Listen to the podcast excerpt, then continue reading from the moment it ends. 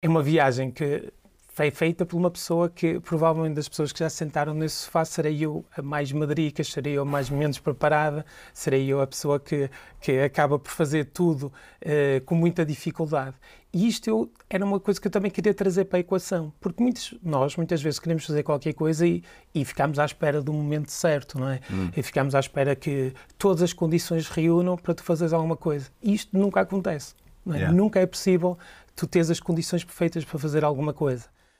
Este projeto independente conta com o apoio de pessoas como tu. Considera apoiar em patreon.com barra Pedro on the Road. Olá, bem-vindos à Metamorfose Ambulante. Hoje temos connosco aqui o grande David. Eu hum, conheci o David... Uh, se calhar tu disseste que uma vez foste ao Espiga ver a apresentação do, do livro meu ou estou a sonhar? Sim, sim, sim. Portanto, okay, na verdade já nos tínhamos conhecido antes, mas para mim verdadeiramente eu conheci o David no Exodus o EGDES é um festival que reúne pessoas de, de renome mundial que vêm fazer palestras absolutamente inspiradoras e espetaculares. E aqui a palestra do David, para mim, foi das minhas preferidas. O David vai-nos falar sobre, de certa forma, sobre três viagens que ele fez, duas de uh, veículo, de carrinha ou de jeep, dependendo de, que, de qual é que estamos a falar, em que foi até à Guiné-Bissau levar algo tão fundamental e importante, algo que se calhar nós nem sequer pensamos muito bem em quão importante é, porque não temos um caso de casos de 1% de morte da mãe como é, nestes locais em Moçambique. Eh, e esse algo importante é o, leite materno. Eh, o David vai lá, foi lá um par de vezes trabalhar com isto e, e, e levar daqui para lá e vai-nos contar acerca disso. Vai-nos contar também de uma outra viagem em que foi desta vez de avião, mas que foi para fazer parte de uma equipa que ia selecionar algumas crianças para virem estudar para Portugal. Nós uh, já gravamos e este episódio é mais longo, e como eu vou dizer daqui um bocado no fim, uh, como este episódio é mais longo, em vez de eu estar a partir e estar a lançar a segunda parte daqui a duas semanas, eu prefiro que fique assim, acho que fica mais, mais composto. Portanto, agora só nos vamos ver daqui a um mês, em vez de sair um episódio a duas semanas, vamos saltar um. Fiquem por aí, vão curtir, e agora trago-vos David.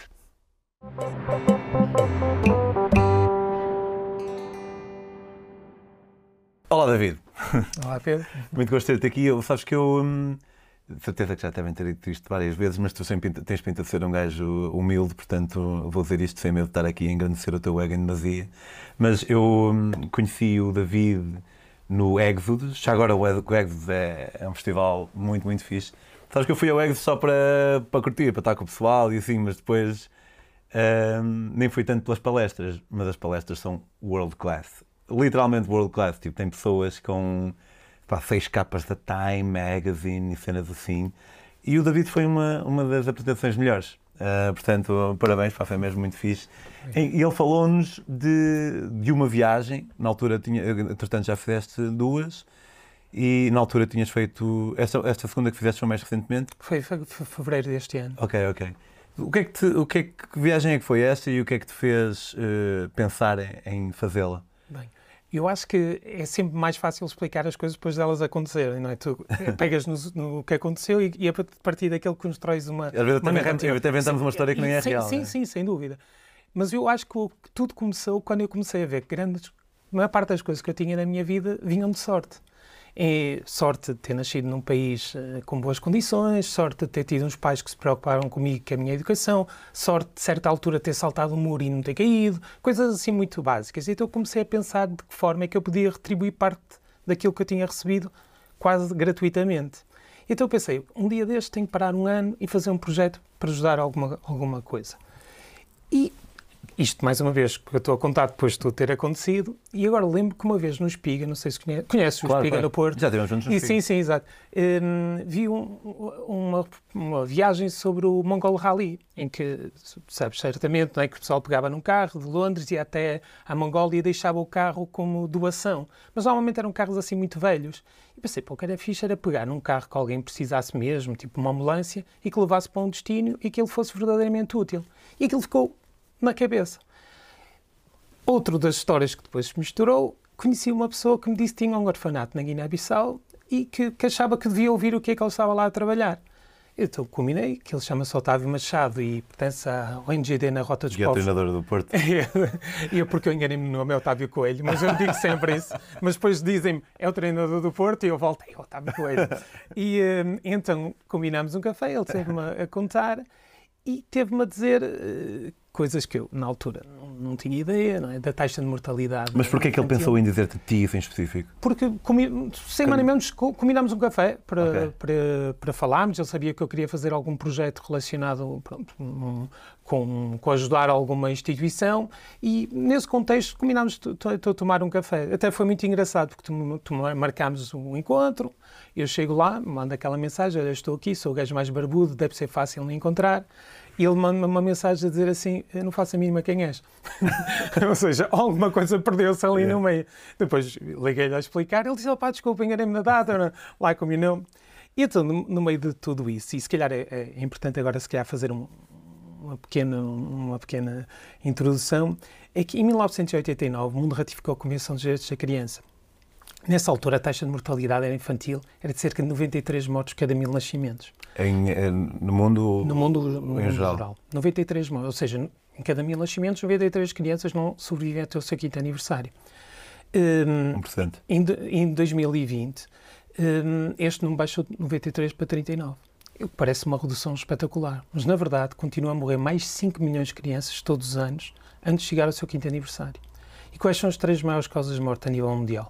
pneumonia, a malária e a diarreia. Pá, no mundo que eu consigo colocar um homem no espaço com relativa facilidade, certamente é possível fazer mais que isso.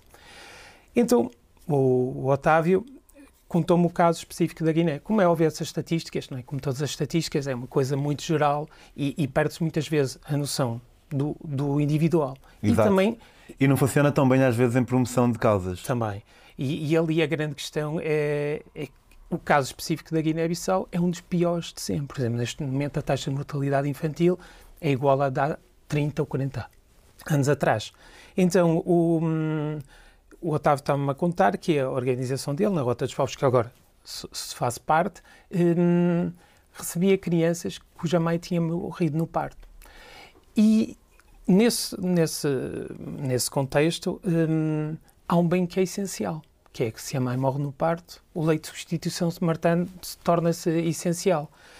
Uma lata de leite dessas, em Portugal, custa 10 a 12 euros, agora que a inflação subiu um bocadinho, mas na Guiné-Bissau custa sensivelmente o mesmo, com uma grande diferença.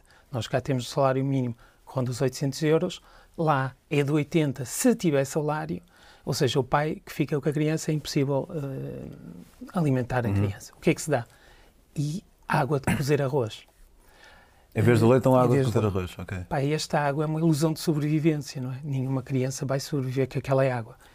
E aí juntei tudo e pensei, bem, já encontrei o destino. Vou comprar uma viatura, enchê-la de leite de substituição materna e levá-la por via terrestre até a casa da mamãe, que era o orfanato, e oferecer a viatura e o conjunto. Hum, pronto, decidi fazer isso, pedi uma licença em vencimento e como eu sou professor, uma das coisas que eu tentei fazer foi envolver os miúdos nas escolas para estarem num projeto, com coisas simples, desde fazer pequenos desenhos que enfeitaram a viatura, mas também eh, na recolha de leite. E esta recolha, por exemplo, posso dizer que nunca em momento algum pedi o leite, mas eles de forma voluntária organizavam-se e, juntaram eh, leite. Eh, o meu objetivo inicial era conseguir cerca de 100, leite, 100 latas de leite, conseguimos mais de 500. Esta viagem teve ainda um, um facto que é interessante, é que apanhei a pandemia, ou seja, aquele leite que eu levei naquela altura acabou por ser ainda mais essencial porque depois as fronteiras ficaram fechadas, grandes partes das ONGs deixaram de poder viajar até lá. Pronto, esta é uma viagem, obviamente, cheia de peripécia, aquilo que tu ouviste a, a contar no, no Êxodo é, é, é, muito daquilo que me aconteceu na viagem. Hum, é uma viagem que foi feita por uma pessoa que provavelmente das pessoas que já se sentaram nesse sofá serei eu a mais madrica, serei eu a mais menos preparada, serei eu a pessoa que, que acaba por fazer tudo uh, com muita dificuldade. E isto eu, era uma coisa que eu também queria trazer para a equação, porque muitos, nós muitas vezes queremos fazer qualquer coisa e, e ficamos à espera do momento certo, não é? Hum. E ficamos à espera que todas as condições reúnam para tu fazeres alguma coisa. E isto nunca acontece. É? Yeah. Nunca é possível tu tens as condições perfeitas para fazer alguma coisa.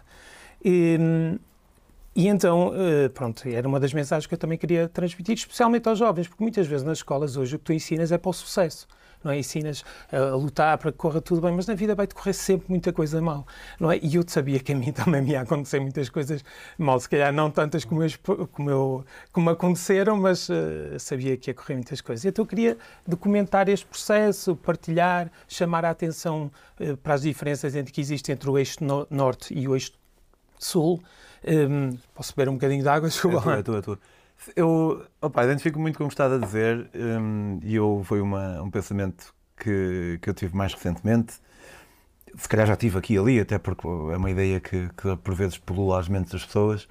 Mas eu para o ano quero fazer uma, uma pequena viagem de, de Luanda a Maputo de bicicleta.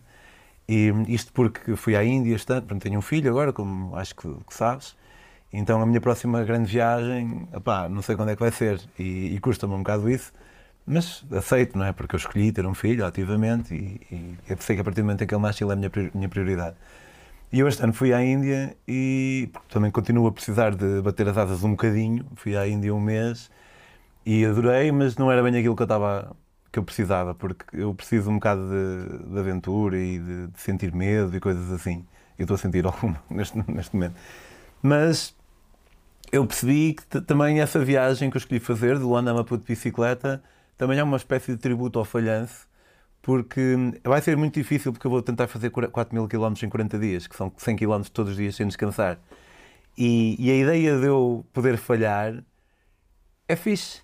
É fixe porque realmente se nós nunca falhamos, ou das duas uma, ou somos espetaculares, ou então não nos estamos realmente a, a desafiar, não é? Porque o falhanço efetivamente faz parte da vida e nós parece que vivemos um bocado numa eu tenho, sou mais ou menos cuidadoso nas críticas que fazem à sociedade atual, porque tenho consciência que é uma coisa que se faz desde o início dos tempos, as pessoas estão sempre a criticar o seu próprio tempo uh, e muitas vezes de uma forma injusta. Porém, efetivamente, eu acho que no nosso tempo nós parece que falamos do sucesso como sendo a única opção e a única coisa que tem que acontecer. E se calhar até prepara um bocado mal as pessoas para quando isso efetivamente não acontece. E mais do que isso, o que é que é o sucesso, não é? E quem é que são as pessoas de sucesso? Por exemplo, uma das perguntas que eu faço, eu tenho feito várias apresentações em escolas e pergunto sempre o que é o sucesso. E o que é o sucesso? É o Elon Musk, é o Bill Gates, é o Steve Jobs e é o Cristiano Ronaldo. Yeah. Não é? Eh, é raro-me aparecer um Mandela. É, é, é sim. O, o, sucesso é tecnologia normalmente e dinheiro.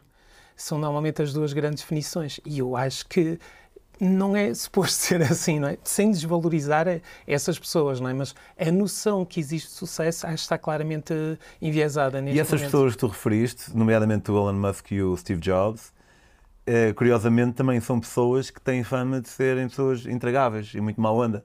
Então, não só nós acabamos por eh, usar como exemplo do sucesso alguém que tem sucesso numa área que não é necessariamente aquela da filantropia ou de ser genericamente boa onda, como também são pessoas que aparentemente são ativamente fleiras.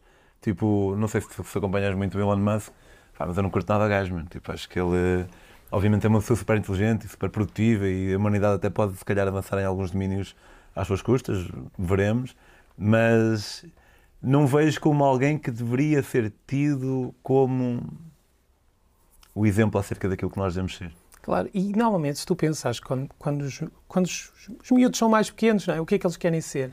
Bombeiros, eh, veterinários, eh, médicos, professores, e à medida que vão crescendo, mudam completamente aquilo que. E, e, claro, obviamente todas as profissões são importantes, não é? Mas, mas há, um, há um desfazamento entre a, a, criança pura não é? e depois aquela criança que acaba por ser muito moldada uh, pela sociedade. É?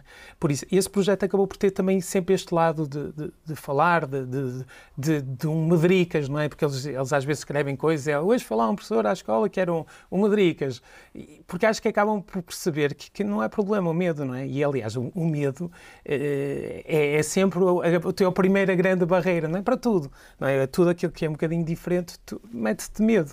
Agora, claro, eu também digo que, ok, se eu tapar os olhos, andar na beira de um, de um, telhado, tenho medo, mas é um medo que, que existe por algum motivo verdadeiro, não é? E uh, pronto, então isto foi mais ou menos o, o início da viagem. É? Depois foi, foi giro, não é? Ver os miúdos a, a, seguir, os miúdos e os pais, e às vezes houve alguns pais que me mandaram mensagem a dizer que no fim do dia eu todos os dias escrevia um diário e que liam o diário em, em conjunto, pai e filho, o, o que, que, é uma coisa que eu acho bastante, sim. bastante bonita.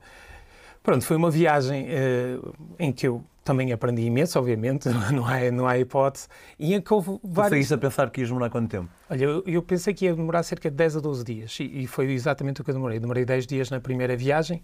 Uh, na primeira viagem fomos com o Jeep, porque inicialmente a ideia da ambulância acabou por ser depois uma Toyota Ace, porque nos disseram que uma Toyota Ace é mesmo muito bom porque é o que tem suporte na, na Guiné, porque se tiver muita eletrónica não há qualquer hipótese, se há uma avaria ela vai depois ficar completamente encostada. Então isto foi um processo muito longo. Primeiro passou então da ambulância para uma Toyota Ace e depois acabou por ser um Jeep, porque depois de comprar a Toyota Ace e, e certamente, felizmente, ela variou muito, muito rapidamente, ainda, ainda no percurso do sítio onde a comprámos até casa. Por isso, rapidamente, rapidamente uh, foi trocado. Eu até fiquei com pena porque uh, a Toyota Ace deu-lhe o nome de Carrinha Laroca o Tony Carrinha Carreira, Laroca, Tony, o Tony Carreira tem esta música. Então, Carrinha? Carrinha Laroca ele, não, ele tem carinha. Carinha Laroca, ok, pois. E, um, e depois foi trocado por um Jeep que lhe chamei Gypsy King, não é? Estás é, muito bom com o nome. Sim, sim, bastante. é, das, é, das, é, das, poucas características que eu tenho. É o teu, talento. Que não dá muito jeito para uma viagem dessas, não é? Porque todo o resto, tipo mecânica, orientação... Uh, Isso são pormenores. Exato, não é? Mas os nomes acho que começa bem, não é? Já tens o, o nome para, para começar. E fomos tendo vários problemas, obviamente, na viagem. Um que não estava a contar é que a partir do meio-dia deixávamos de ter travões. A partir do meio-dia? Mais ou menos. Aquilo não fazia grande sentido. E uh, o que é que descobrimos? Descobrimos que, que hum, por causa de, das altas temperaturas do deserto, uh, o óleo não era suficientemente viscoso, então com a temperatura ao travares aquilo não, não travava. Ou seja, devíamos ter levado provavelmente outro tipo de óleo nos travões. Sim. Pronto, é. Pronto, foi uma das grandes falhas. E com isso acabámos por ir muitas vezes a mecânicos, tivemos umas avarias mesmo sério, andámos de reboque mais do que uma vez. E numa dessas viagens até ao mecânico, como podes imaginar, às vezes é muito difícil encontrar um mecânico.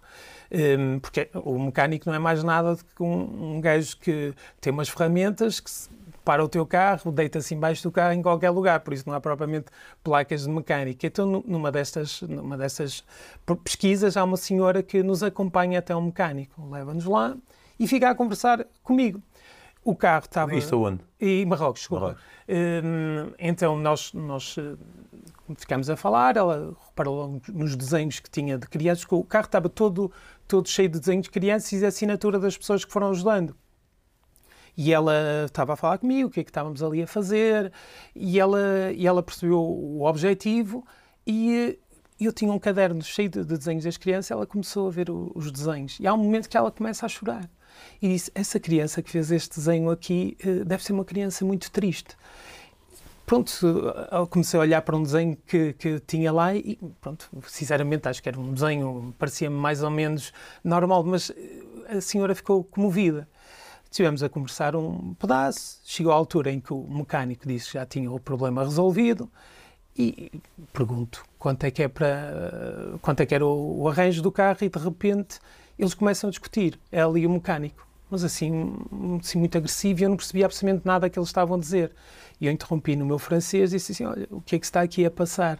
E ela disse-me que queria pagar o conserto do carro e o mecânico não estava a deixar, que ele é que pagava o conserto do carro. Ele é que pagava? Estavam a discutir quem é que me ia pagar o, o conserto do carro. É?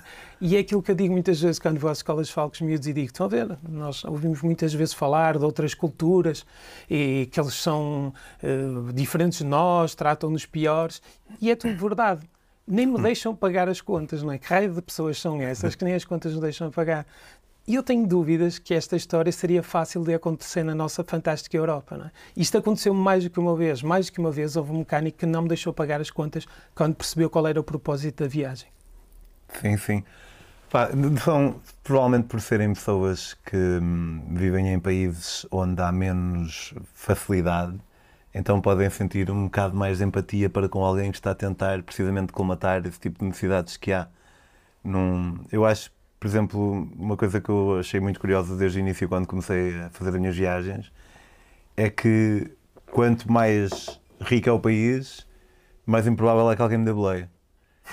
e, sim, e, sim. e depois, dentro do mesmo país, quanto melhor é o carro, mais improvável é que alguém me dê boleia. E eu acho, isto é, depois eu observo esta realidade, porque é, é, é factual, tipo, tenho uma amostra muito grande, dá para, para perceber que é, que é mesmo, não é um acaso. E eu acho que é precisamente porque nos sítios mais pobres as pessoas passam mais dificuldades, então percebem o valor da hombridade e, de, de ajudar, que é uma coisa que aqui, por mais que o pessoal se queixe e por mais que eu perceba que Portugal é o país mais pobre da Europa Ocidental e tudo mais, como tu disseste, efetivamente o salário mínimo aqui é 800 euros e claro que os preços aqui são mais caros que em Marrocos e tudo mais, e 800 euros aqui não vale tanto como lá, mas nós não estamos tão mal quanto muitas vezes gostamos de dizer que estamos. E, e às vezes, tipo, quando, também quando vim dessa minha primeira viagem, vim mais consciente dessa noção do, do que nunca. E acho que o ideal não seria uma pessoa dar-se por satisfeito e resignado e não lutar por mais e melhor.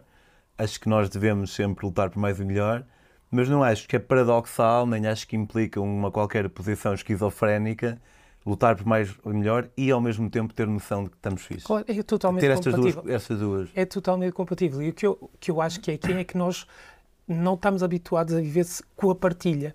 E há muitos povos que a partilha é- faz parte do dia a dia, não é? Partilhar é, é a tua forma de viver. Hoje és tu que tens mais, amanhã será outro, e a partilha é essencial. é? E há uma coisa que tu disseste que é: não temos que, de facto, muitas vezes escolher.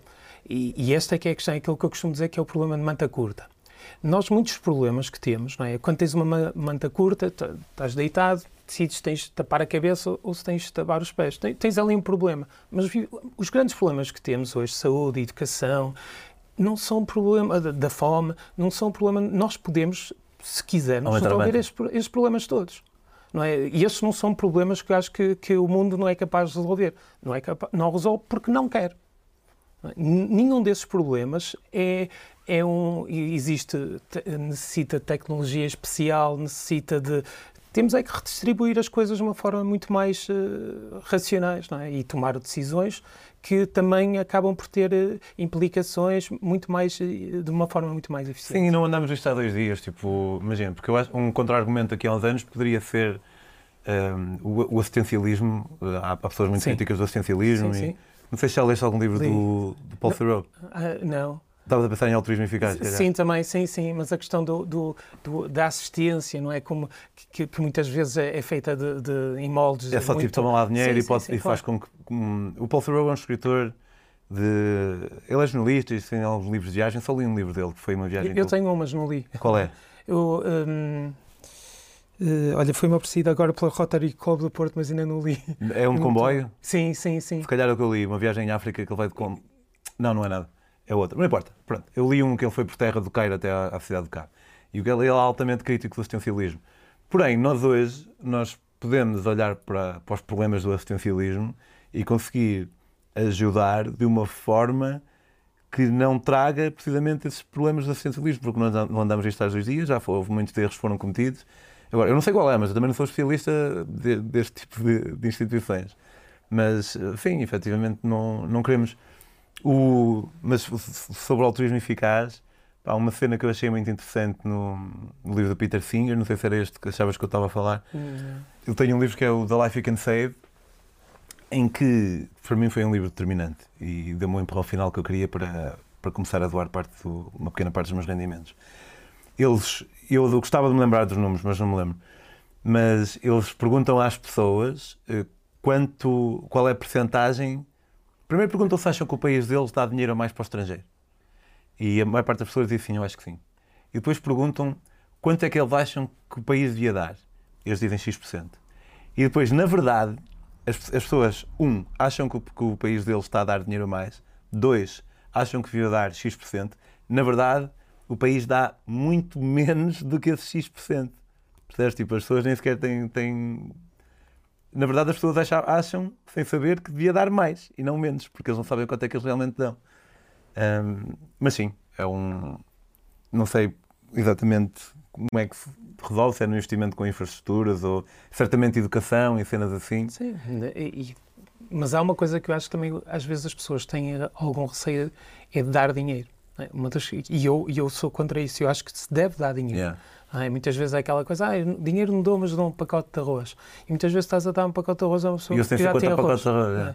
E eu, eu acho que é preciso confiar uh, também no, no, bom julgamento das pessoas, que as pessoas uh, são mais uh, inteligentes do que, o que parece. Não sei se viste, num, num destes livros, lembro de ter visto uma referência que existe a um caso de, um, de uma pessoa que era extremamente pobre em Marrocos e um, deram-lhe dinheiro e ele vivia em condições de pobreza, com, passava fome, e a primeira coisa que ele faz é comprar uma televisão. E, eh, e, claro, as pessoas dizem, pois, eh, vai comprar uma televisão. Mas se nós vivêssemos no sítio onde ele vivia, completamente isolado do mundo, eu não sei se a televisão não será um bom um bem tão essencial como a comida, não é? E tu preferes viver uh, 200 anos uh, completamente isolado do mundo ou preferes viver muito menos tempo com umas condições dignas? E essa é uma questão que às vezes nós também temos que, que nos claro. colocar. Não é? E, e eu, isso faz-me lembrar quando o pessoal criticava os refugiados que vinham e tinham um iPhone. Tipo, ah, tem um iPhone para comunicar com a família, para.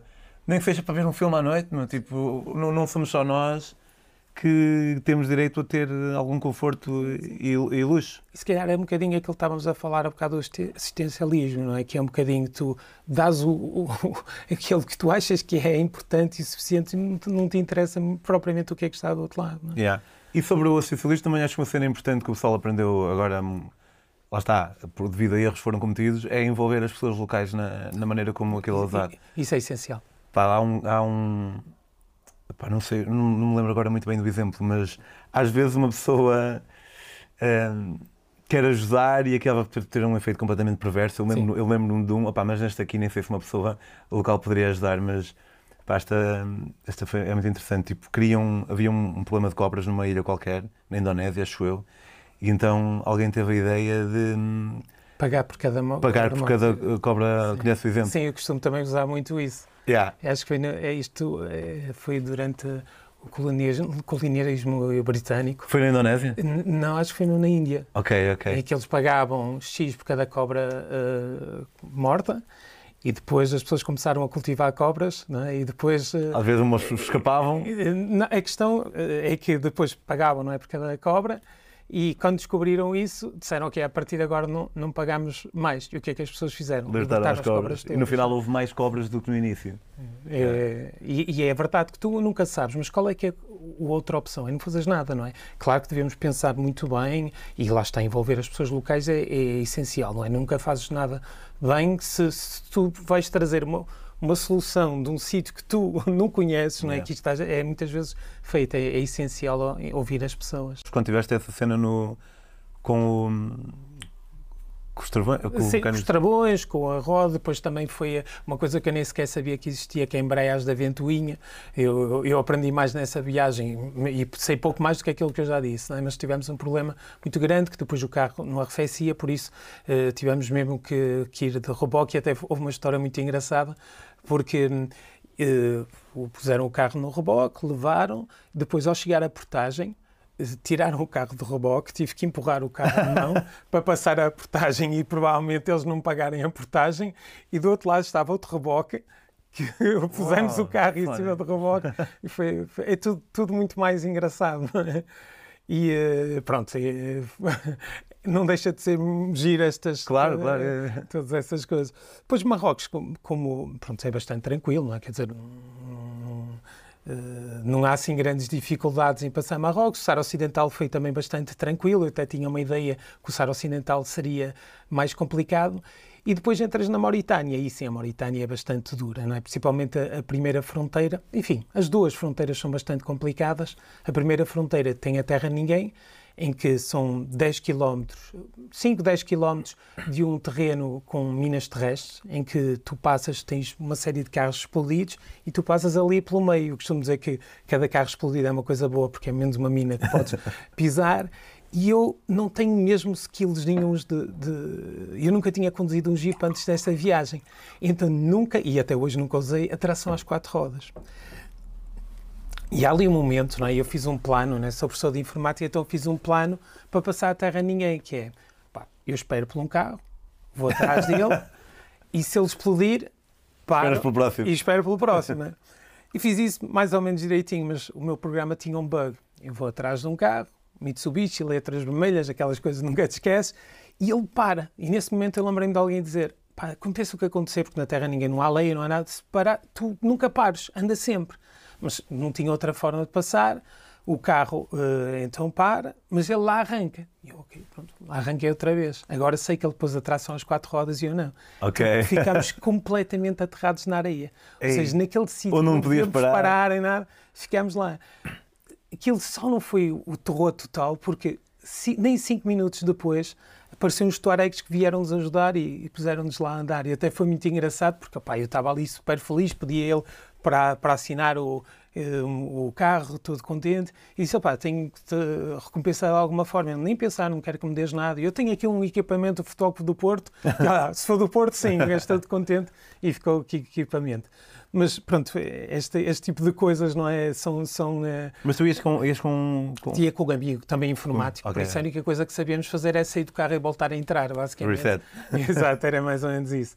Depois, pronto, a viagem foi decorrendo com alguma normalidade, claro, com toda a polícia a parar-nos constantemente, a tentar eh, que deixássemos sempre alguma moedita ou qualquer coisa, mas não gastámos o único euro em, em subornos, absolutamente nada. Depois lá chegámos à Guiné, num golpe de Estado.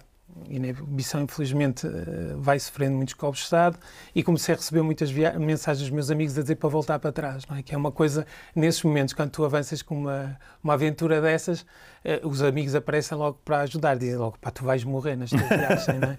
E eh, pronto, lá recebi não sei quantas mensagens para voltar para trás, mas é óbvio que não, não iríamos voltar ali. E foi, também não foi complicado, com exceção do, de mesmo antes de chegarmos, um guarda no, no Senegal manda-me parar e começa a fazer uma inspeção muito detalhada à viatura e diz-me, ok, olha, tu vais ser multado porque tens publicidade não, não autorizada. Publicidade Ok. nada, pá. E eu disse, olha, não é publicidade, são assinaturas dos meus amigos, se quiseres assina tu também.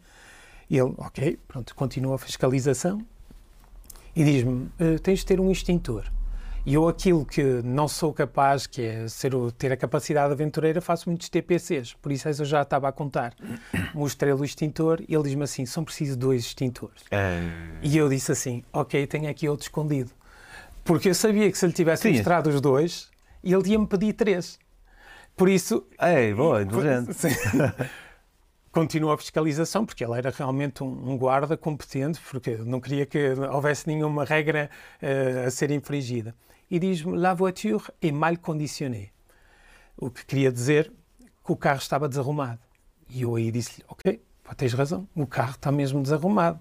Se dá multa ter o carro desarrumado no, no Senegal, obviamente vou pagar a multa, mas não vou pagar a multa que me estás a dizer.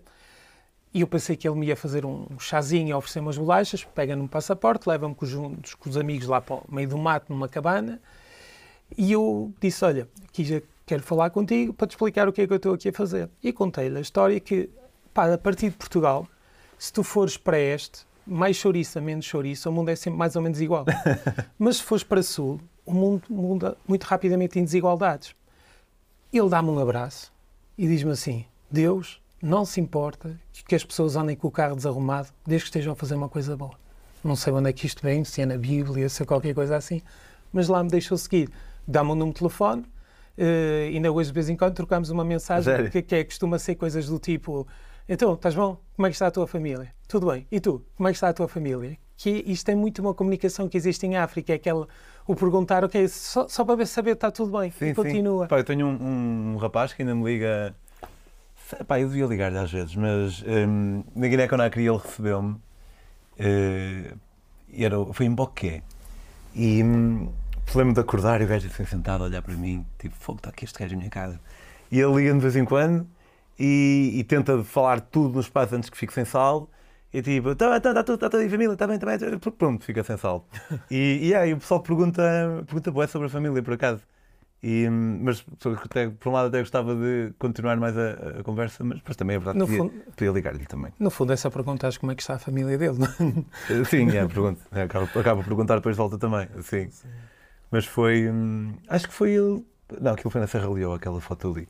Mas, mas sim, depois o, o, ainda continuas a comunicar. Ai!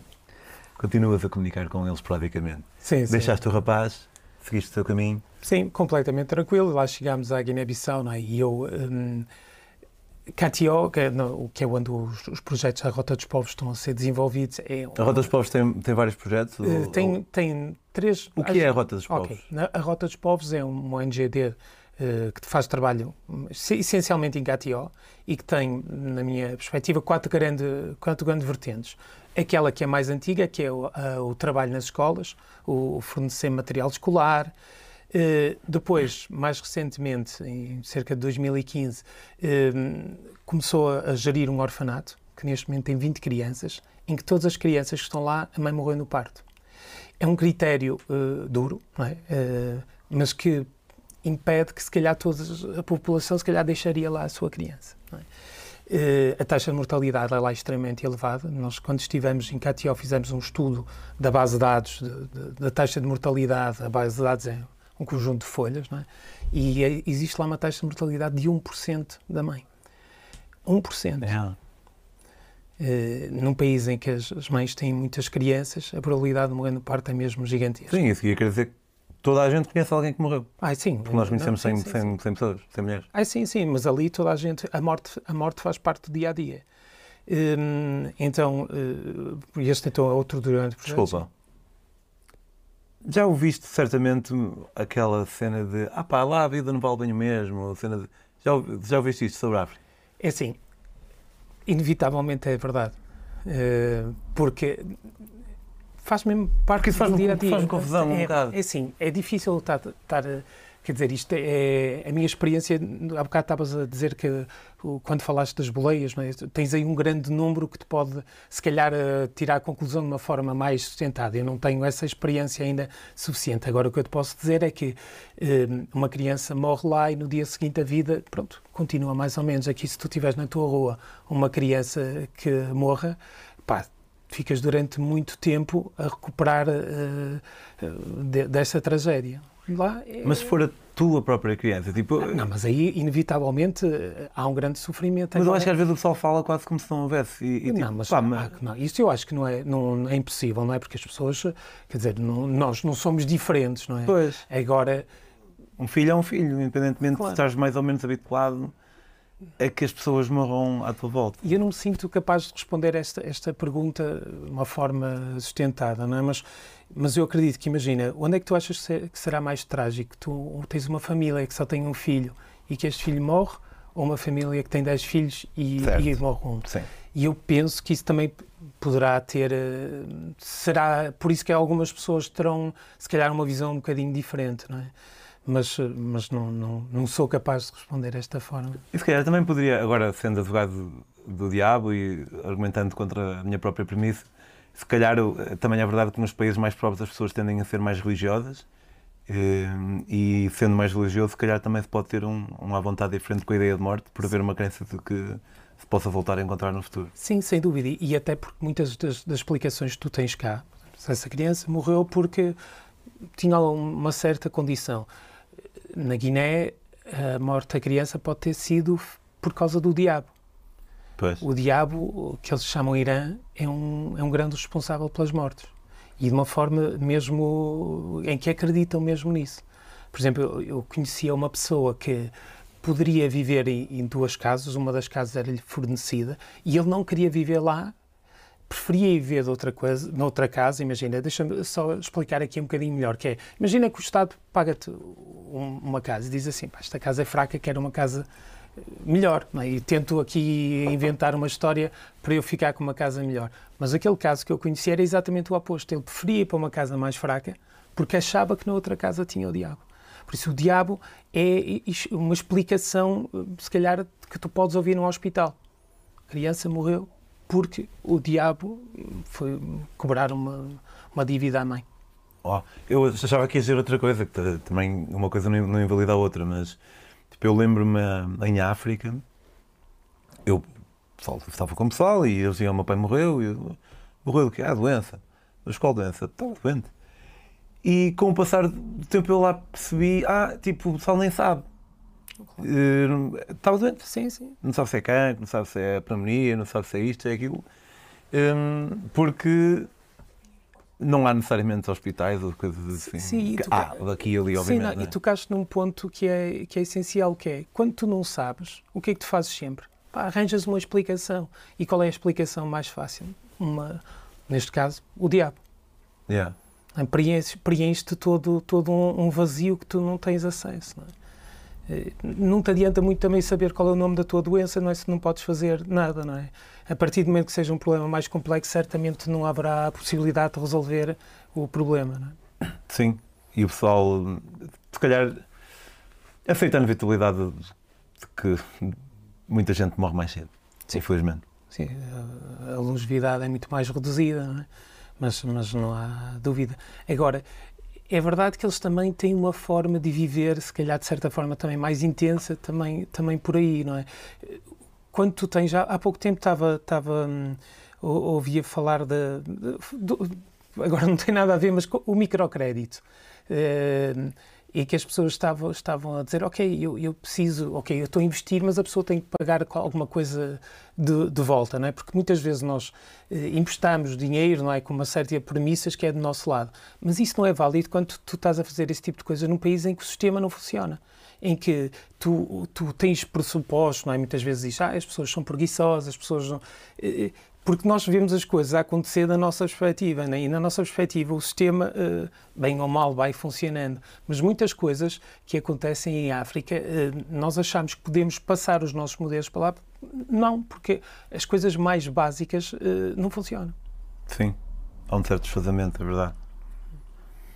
Tu, na, depois, na, na, estavas a falar da Rota dos Ventos. Sim, dos povos. Dos, povos. Eu estava a dizer que havia quatro grandes áreas de trabalho o, o, apoio às escolas, então o orfanato, o apoio também ao hospital e agora recentemente em fevereiro, e foi por isso que eu, eu voltei lá, a Rota abriu uma escola para meninos com necessidades educativas especiais eh, e quando estará em pleno funcionamento eh, ajudará cerca de 40 crianças. Neste momento ainda não está a funcionar totalmente porque estamos a dar formação a pessoas que não têm formação e a ideia é que combine um lado de educação com um lado também de alimentar e, e, e de, de as apoiar de uma forma mais, mais, mais geral.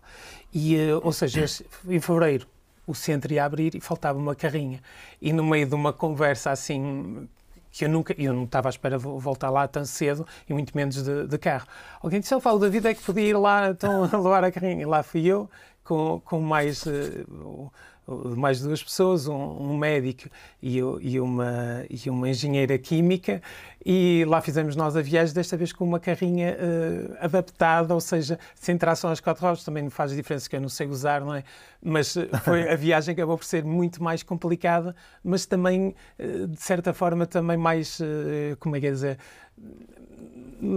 já não tinha tanto medo. Por exemplo, a primeira, posso e eu pensei que ia morrer. Eu deixei praticamente tudo aqui. Que no geral ou a dada altura? Achava, achava, que na primeira viagem pensei que ia morrer. Nesta já não ia com esta sensação, achava só que não ia chegar lá. Que é, é um bocadinho melhor também foi cheio de aventuras, cheio de peripécias, mas acabou por decorrer eh, de uma forma muito mais tranquila, apesar de demorarmos mais tempo, porque apanhámos a tempestade, não sei se já reparaste, quase todos os anos há a tempestade do século ou qualquer coisa assim. é tudo que acontece 100 anos, 100 anos é, to, é todos os anos. E apanhámos assim um... Tudo que acontece 100, 100 anos é todos os anos. É Exato. E, eh, e, apanhámos uma grande tempestade ali um, eh, para, a atravessar de, de de Tarifa para, para, para Marrocos e tivemos lá três dias à espera de, de conseguirmos atravessar de ferro. Em Tarifa? Sim, sim. É um bom sítio para esperar. já estive lá há muito tempo, não me lembro muito bem como é que é, mas lembro É bastante ventoso, lembro sempre. Mas ali ah, tinha especialmente... pessoal a fazer, é. a fazer kitesurf e assim. E tu, quando, fico, quando chegas lá a Guiné-Bissau, ficas lá algum tempo com o pessoal? É, sim, eu chegas a conhecer? Também não sou. Sim, sim. Olha, por acaso, eu, é a primeira vez que eu visto esta camisa. E, e é engraçado porque eu pensei, pá, nunca usei essa camisa. E depois, e depois pensei assim, eu nem sei de onde é que vem esta camisa. Depois pensei assim, pá, eu, eu, se ele me faz uma pergunta, eu não sei, mas aqui ainda fiz pior, que eu é que fiz a pergunta. então mandei uma mensagem a dizer, olha, quem é que me ofereceu a camisa? E foram os meus vizinhos em Catió. É, ou seja, eu recebi esta camisa e eu continuo sem saber exatamente quem são as pessoas, mas enviaram essa camisa. E é ah, recebeste em casa? Sim, sim, sim, mandaram de, de okay, okay. para cá, para Portugal. E uh, pensei, bom, vou, vou, levar esta camisa.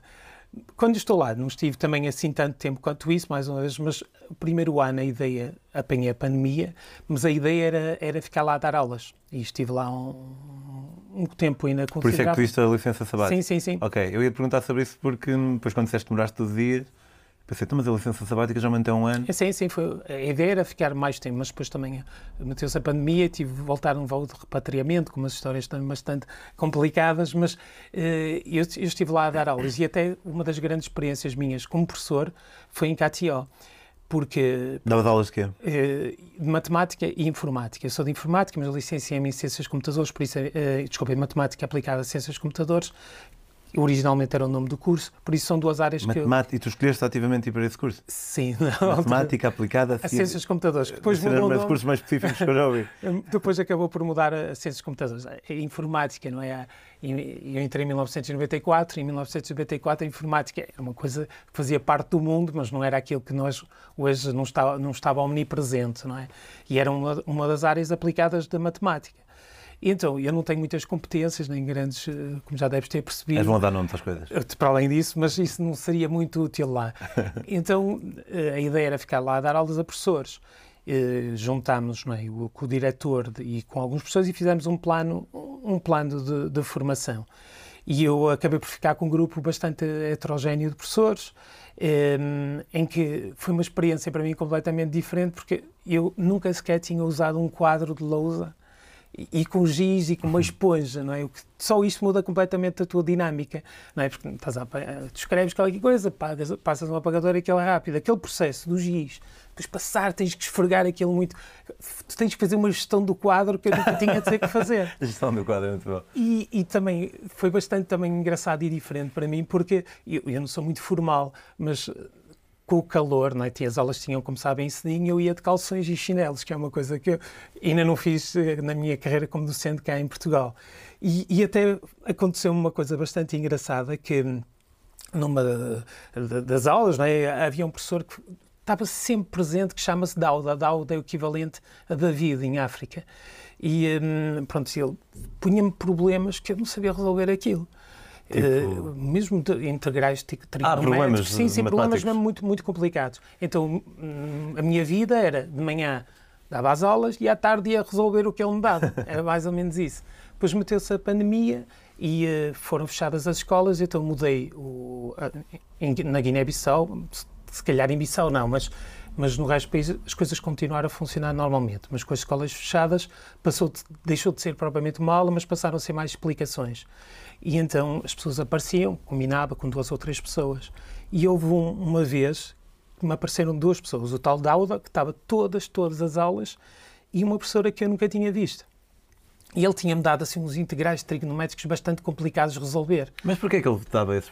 Porque ele, é, eles não têm grande acesso à, à informação. E então ele apanhou-me ali e sabia que eu era de matemáticas e eu, eh, pronto, e que eu podia ajudá-lo a resolver aquelas coisas. E, e ah, ele é que os queria resolver, sim, podia sim, sim, sim, para resolver. Sim. Okay. E, uh, Estava a sonhar, tipo, podia estar a testar ou assim? Não, não, não, não, não, era mesmo, queria, punha mesmo problemas para eu, para eu resolver. Sim, sim. E então, uma dessas aulas, não é? então estava, estava ele e estava outra professora que eu nunca tinha visto, e estava a tentar resolver aquilo e eu vi ela olhar para mim com uma cara assim um bocado de, de, de desconfiança, não sei, eu pensei, se calhar não estou a explicar isto muito bem. Uh, mas pronto, lá continuar a resolver os exercícios, até que passado para aí meia hora ela adormece.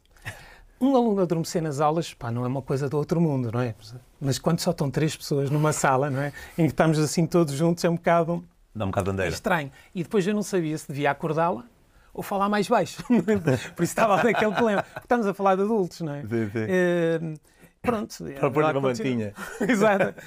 Eu continuo a tua aula e passado um bocado ela acorda e, um, e diz qualquer coisa ao Dauda. Ele diz, olha, uh, David, ela queria saber como é que se faz uma regra de três simples. E eu tinha ah. estado ali uh, meia hora a falar. Eu não sei como é que ela não adormeceu mais cedo, sinceramente. e pá, isto faz-me lembrar que a vida é um bocadinho assim tu olhas para as coisas é? e tu não sabes verdadeiramente o que é que está a acontecer, não é? Nós só temos, só vemos o que é que está por fora e achamos que toda a gente tem o mesmo ponto de partida.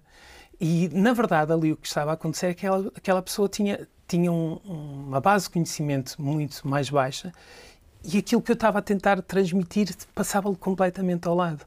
E, e acabou por ser uma, uma história que eu lembro sempre, não é? Porque nós nunca sabemos mesmo. E ali, eu sei, pá, está-me a julgar, está a pensar qualquer coisa, e a pessoa estava ali. Uh, Isso pode ser extrapolado mesmo para, para o que nós estamos a falar um bocado, do assistencialismo. E tu, na Mauritânia, tu uh, paraste no Adibu? Não, fui por Nouakchott. Um, sim, mas mas não foi porque tu podes, uh, quando tu sais, uh, por acaso é uma das coisas que lembro perfeitamente, para quem vai fazer até aquele comboio, sim, sim. Uh, há lá um cruzamento. É um bocado desvio para o Adibu? Uh, ainda é um bocado, ah, okay. por isso nós, nós Porque na minha sempre... cabeça era, era inevitável, mas ok. Não, não, não. E no Adibu eles têm lá uma...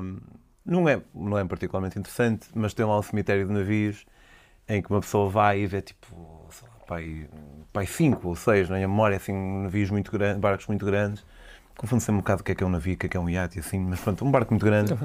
E, e lá cheio de pessoal que está tipo a tirar o ferro para depois vender e assim. E o que me contaram, e eu não, não sei se isto é verdade ou não, mas se não for verdade, há outros exemplos assim também, mesmo que este em específico não seja bem esse. É que hum, a União Europeia, hum, ou há uma ajuda externa qualquer, em que ofereceram barcos para o pessoal ir à pesca e, e realmente conseguir hum, dinamizar um bocadinho lá a economia local e nacional também, porque eram grandes barcos mesmo. Nem sei se não terei aqui alguma, alguma foto. Mas o que me contaram foi que eles ofereceram esses barcos, só que não havia ninguém no país que sabia conduzir os barcos. Okay. E então é um. É, são estes aqui, estás a ver? Em que é um bocado isso, tipo, às vezes tu, quer, tu queres, queres ajudar, mas tu partes do, do pressuposto que determinada pessoa já está dotada de uma aptidão ou de uma informação qualquer que na verdade não está. No fundo, isso é uma grande metáfora para, para a vida, Sim, como, estás, como estás a dizer. Apesar de que havia o plano, mas é, é, é curioso aquela. Hum, tu tentas perceber a pessoa, não é? Pelo aquilo que está a exteriorizar e que na verdade é, é, é, muito diferente do que às vezes as pessoas estão também a sentir, não é? E, mas curiosamente o que mais me marcou de, dessas, dessas aulas que eu dei, que para mim foram de facto pá, uma alegria incrível, porque as pessoas estavam mesmo com sede de aprender. E é uma coisa que muitas vezes aqui nas escolas em Portugal não sinto, não é? Muitas vezes os miúdos até resistem à aprendizagem, é? Então eu vinha mesmo contente, eu acabava as aulas e eles inicialmente até queriam um período, já não lembro, 5 ou 6 horas seguidas, e isto não, nem sequer é, é, é produtivo, mas eles queriam agarrar tudo o que podiam. E eu, mas aquilo que me marcou mais é que ao sair da escola, logo no primeiro dia, vem ter comigo uma criança que me dá a mão. E eu, eh, eu sou uma pessoa que, que facilmente atrapalha, eh, que e aquela situação de uma criança que eu não conheço, não é? um, um gajo despigmentado, num sítio que tinha acabado de chegar, que ninguém conhece, ir com uma criança ali, eh, ela tinha mais ou menos 6 anos, e eu ficava em pânico, eu não sabia o que é que devia fazer. Então, a, a minha solução nesses casos é fugir. É? Claro que não fugi correndo, mas disse assim: olha, tenho que ir para ali, que eu tenho ali a fazer qualquer coisa.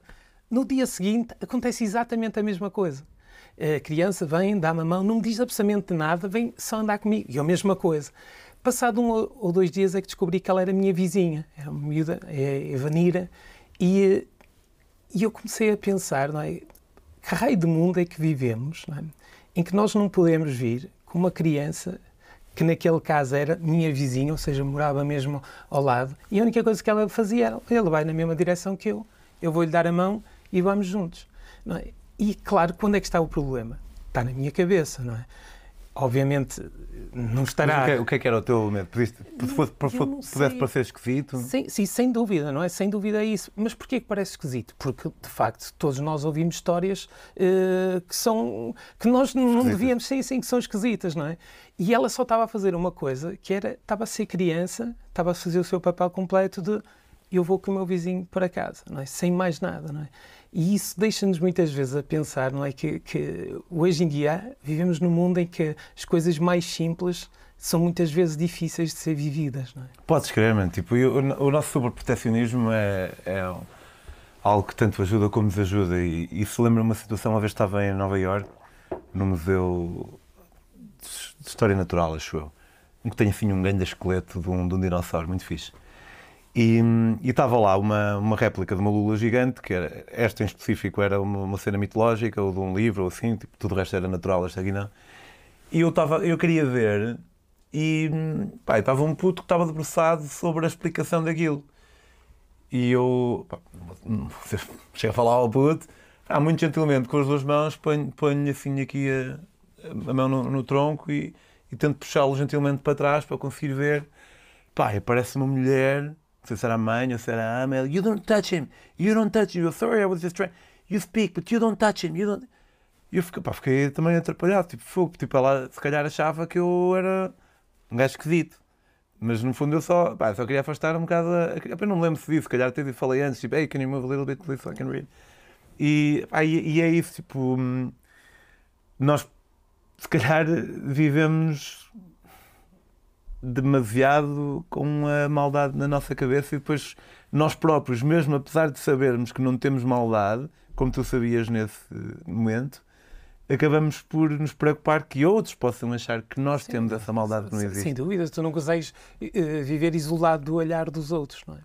Por muito que, que te esforce e que as pessoas às vezes digam, não, não, eu sigo o meu caminho, mas é muito complicado, não é? Principalmente uh, quando acabas por, por seres um corpo estranho ou uh, no local onde estás.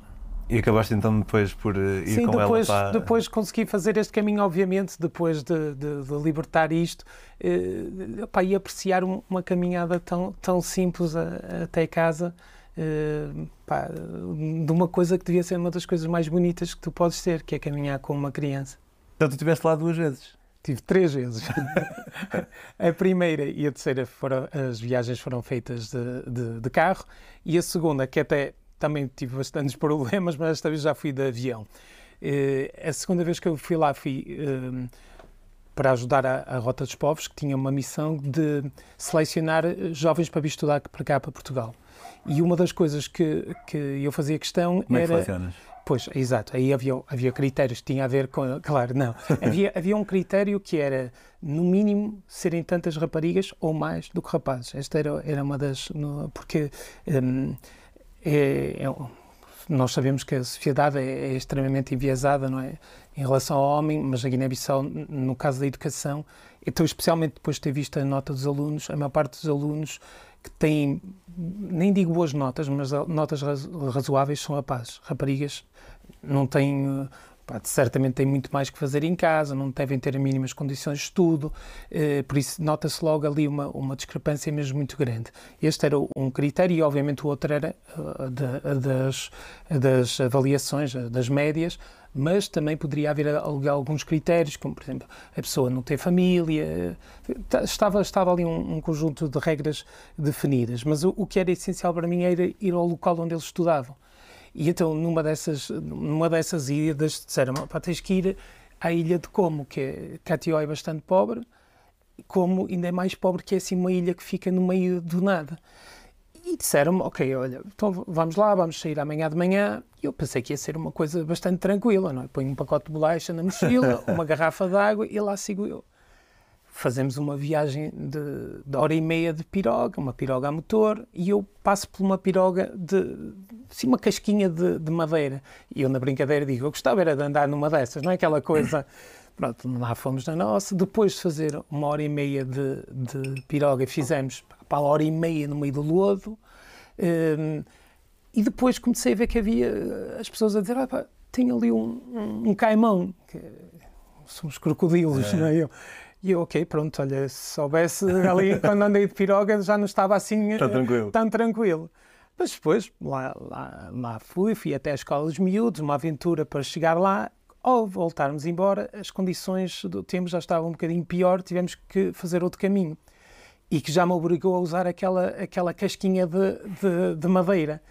E, uh, o camão é, é, mais pequenininho? Sim, é mais pequenino. Eu acho, sinceramente, acho que se me desse uma trinca não ia gostar, ia sair, mas ia ficar com a... não ia ser agradável Sim, eu não ia ser agradável. E quanto mais seja um medo, não é? Eu repito que são mesmo muito madricas. Então eu pensei, puseram-me em cima, de, e eu até tenho uma filmagem Paradoxalmente é um ato de coragem assumir que são madricas. sim, mas então, e puseram-me, eu entrei na, lá na canoa e reparei que estava à frente e que havia um pau. Eu pensei assim, há uma filmagem que é mesmo genuína que eu estou. Quem é que está a conduzir isto? Sou eu que vou ter que conduzir isto. que entrei logo em pânico. Depois pensei, ok, isto tem, tem então os caimões, sou eu aqui a responsável, mas felizmente era um miudito que ia a conduzir aquilo. Pensei, bem, vamos lá relativizar, eles fazem isso, certamente não é fácil cair, cair daqui. E neste momento vejo um gajo a cair à água. isto vai ser uma desgraça. Então, pronto, lá fui, mais, mais hora e meia assim no meio. Do, tu não estás a ver aquela. Punhas um pé para tirar, tinhas mesmo que o puxar uh, para fora. Foi mesmo difícil, só com umas bolachas e uma garrafa de água, que ainda por cima tive que partilhar porque mais ninguém levou nada. E eu era o único despigmentado nesta viagem, ou que nem sequer tinha grande proteção para o sol, foi mesmo assim terrível. Depois faltava-nos só atravessar o último rio e neste momento não havia sequer uma, uma piroga para atravessar. Claro que não íamos a nada. E lá, lá um dos rapazes estava connosco, começou a chamar alguém durante sabe, uma hora, mas nunca, nunca ouvíamos resposta. Nesse momento tu sentas-te e enquanto tu te sentas, vêm milhares de caranguejos se tu parasses, vinha assim milhares de caranguejos ter contigo. Eu pensei, nem sequer, se estivermos a dormir aqui, nem sequer posso dormir aqui, porque deve vir aqui tudo e comer-me. Mas passado, sei lá, pá, e mais uma hora lá aparece um miúdo, lá, o tal que eles estavam a chamar, com uma piroga e lá atravessamos. Não é? Isto foi o meu dia, que eu costumo dizer, o dia Indiana Jones. Para mim foi verdadeiramente Indiana Jones. E conto muitas vezes essa, essa história nas escolas. É? Só que no fim eu digo assim, os miúdos que eu fui selecionar fazem isso todos os dias para ir para a escola. E é esta, esta hum, eh, como é que dizer, esta dualidade, não é? Eh, de, de, de, de teres um mundo que resiste à, à aprendizagem e, e, outros que são sedentes dela, não é? E uma coisa que me marcou muito, em todas as viagens chorei sempre. Nessa viagem, o motivo pelo qual eu, eu chorei foi que sempre que eu perguntava aos, aos, aos miúdos se queriam vir para Portugal, então estudar, que iam ficar três anos sem, sem a família, sem amigos, nunca hesitaram sequer um segundo. Eu dizia, ok, olha, vou-te explicar. Ele, não, eu quero ir, eu quero ir, mas vais ficar três, te quero que percebas bem. Ou... Nunca hesitaram. E, eh, e houve, na seleção, eu tinha selecionar então 10, 10 jovens. Deve ser duro. Sim, não, é mesmo, né, é, é mesmo aí.